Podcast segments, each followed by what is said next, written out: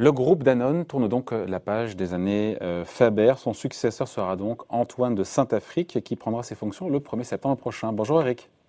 Bonjour mon cher David. Eric Lewin, rédacteur en chef des publications Agora. Donc un nouveau patron euh, qui a passé 30 ans, je crois, de sa vie chez Unilever, qui arrive dans un contexte qui est évidemment compliqué pour le géant français de l'agroalimentaire, après notamment un chiffre d'affaires qui aurait dû augmenter. C'était la promesse qu'avait fait Emmanuel Faber. Finalement, le chiffre d'affaires au premier trimestre du groupe est dans le rouge, en baisse de quasiment 10% sur, sur un an, ce qui n'est pas rien évidemment. Oui, alors un, mot peut-être d'Antoine de Saint-Afrique. En fait, c'est vrai qu'il est resté chez chez Unilever. Il a même été entre 97 euh, et 2000 chez, chez Danone. Hein. Il était patron de Liebig, euh, Mai Amora. Après, ses, ses divisions ont été vendues. Et depuis 15, depuis 2015, il, il présidait au, au de Barry Calvo, qui est leader mondial du cacao, avec une multiplication par deux du cours de bourse de Barry Calvo. Et surtout, il avait pris des décisions très importantes. Il avait fermé les usines non rentables. Il avait recentré la stratégie sur ce qu'on appelle les produits gourmets. Et il avait euh, mis en perspective la société sur l'Asie.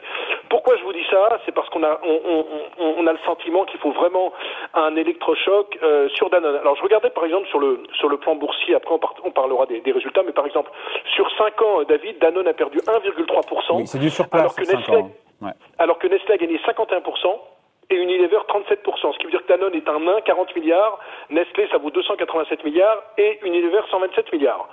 Maintenant, on va parler euh, de ce qui fâche, les chiffres.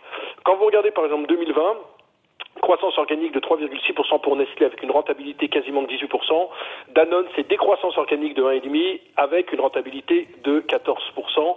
Et le premier trimestre, encore compliqué, vous, vous, verrez pourquoi je vous dis ça, encore compliqué, décroissance de 3,3%, mais surtout des positions très contrastées selon les divisions. Il y a trois divisions chez Danone, il faut bien le comprendre. On a les produits laitiers, c'est à peu près 55%. De ce côté-là, ça va à peu près bien avec une progression d'1,6% sur le premier trimestre. On a la nutrition spécialisée, 30% du chiffre d'affaires, c'était assez médiocre, moins 7,7%, et on avait les eaux. Et là, c'est, mon cher David, très très compliqué, moins 11,6%. Donc le vrai sujet pour Danone, c'est de relancer la croissance sur ces deux derniers secteurs, deux derniers marchés. Eh ben, en fait, euh, il y, y, a deux interrogations. Sur les eaux, euh, il y avait Artisan Partners, vous savez, le fonds qui avait conduit à la démission des enfin à l'éviction plutôt d'Emmanuel Faber. Le, le, fonds Artisan Partners avait dit qu'il fallait euh, céder euh, notamment une partie eau. Il parlait de la, de la division eau avec Mizone, qui est la marque asiatique.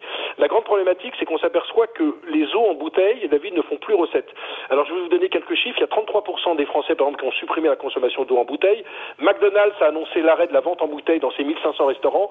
Bref, on s'interroge beaucoup sur cette division. Certains estiment qu'il faudrait que Danone cède euh, quasiment euh, cette division. Ça serait d'ailleurs très intéressant de voir la, position d'Antoine de Saint-Afrique là-dessus.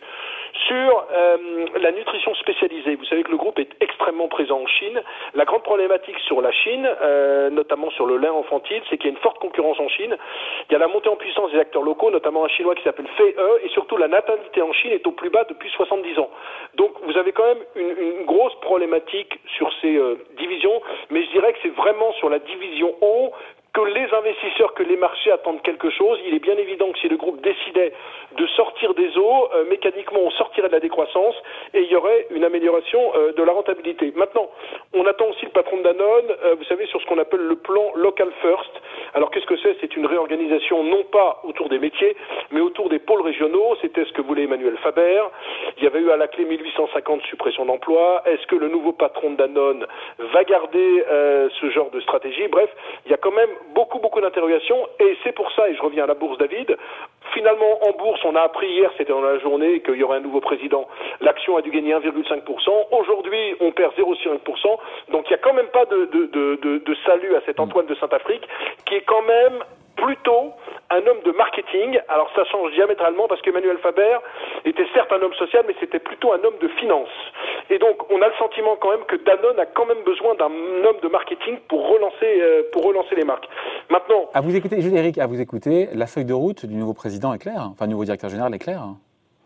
Bah, éclair, éclair, est-ce qu'il va marcher dans les traces d'Emmanuel Faber? Est-ce est qu'il va casser avec cette stratégie en vendant notamment la division eau En fait, il y a, y, a, y a, beaucoup de chantiers en, en perspective. Il y a cette problématique du cours de bourse et cette problématique que les analystes, les uns après les autres, sont plutôt à conserver, voire vendeurs sur la valeur.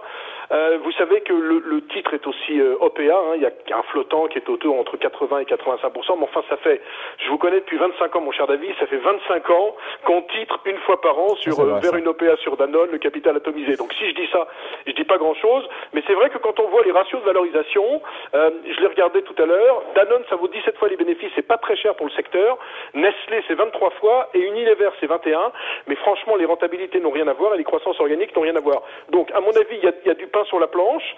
Euh, la semaine dernière, il y a eu euh, la session de quasiment 10% dans le chinois Mengyu qui est coté à Hong Kong. Il y a un milliard qui va être rendu aux actionnaires. Il y a eu un dividende également d'un euro 94 qui a été distribué le 10 mai dernier. On a le sentiment quand même qu'on a envie de rendre un peu aux actionnaires euh, le, le, produit des sessions, qu'on a envie de fidéliser l'actionnaire. Euh, maintenant, c'est quand même un défi très très compliqué parce que je le disais encore, quand même dans ce secteur, Danone, je parle même pas des PepsiCo, des Coca-Cola, mais c'est quand même c'est quand même un nain et, et franchement, il y aura beaucoup beaucoup de boulot pour Antoine de Saint-Afrique, ne serait-ce que pour revenir à la croissance organique qu'on attendait au premier trimestre et qu'on n'a pas eu. Donc les, mar les, marchés attendent de voir avant d'applaudir. Euh, les prochains mois donc seront décisifs pour Antoine de Saint-Afrique pour convaincre les marchés et les investisseurs. Bah, écoutez, moi je pense qu'il faut qu'il aille très vite. Je pense qu'il faut, euh, à mon avis, il faut une feuille de route. Après, après l'épisode Faber sur laquelle on ne reviendra pas, il faut vraiment une feuille de route. Et surtout, je vous dis, il y a beaucoup de gens quand même qui estiment qu'il y a trop, que trois divisions, c'est beaucoup trop. Et donc, euh, sur la division haut, c'est vrai qu'il y a des très belles marques, notamment comme Evian. Ils vendront peut-être pas toute la division haut, mais en tout cas, je pense qu'il y a, je pense qu'il y a des sessions à faire parce que maintenant, on attend vraiment euh, au tournant euh, Antoine de Saint-Afrique sur le retour de la croissance organique et surtout sur le fait qu'il faut absolument euh, augmenter les marges parce qu'encore une fois, le retour sur investissement pour l'actionnaire n'est pas bon. Hein. Sur 5 ans, euh, l'action perd 1,3%. Ouais. Alors on fait quoi alors sur le titre en bourse? Bah écoutez, moi, je vais vous dire une chose. J'étais super négatif. Je vous, ai, je vous ai vraiment dressé un tableau euh, pas terrible. Mais moi, je pense qu'il y a quand même quelque chose à faire parce que je pense que si on n'achète pas Danone aujourd'hui, euh, on n'achètera euh, jamais Danone. Alors c'est sûr qu'il faut peut-être attendre les, les, les, les, décisions. Mais moi, mon feeling, c'est que sous 60 euros, il y a peut-être un petit ticket à mettre il y a peut-être un petit ticket à mettre euh, en se disant qu'Antoine de Saint-Afrique va peut-être être, l'homme providentiel. Je le disais en, en, préambule, il a quand même vraiment euh, redressé Barry Calbo, il a permis au cours de bourse de l'action d'être multiplié par deux. Donc moi j'ai quand même envie de mettre un petit ticket euh, sur lui. On, on, on dit que c'est un homme du consensus, que c'est un homme qui arrive à travailler en, en équipe, c'est un ancien de la marine. Bref, il y a, y a, beaucoup d'arguments qui plaident dans son sens et moi j'ai envie pour une fois de croire en l'homme et donc je vais mettre un petit jeton, si vous me permettez cette expression euh, qui est sortie du casino, euh, sur, sur Danone que je considère quand même assez attractif sous les 60 euros. Allez, point de vue conviction, merci. Signé Eric Lewin, rédacteur en chef des publications Zagora. Merci Eric, bonne journée. Salut David, Salut. merci.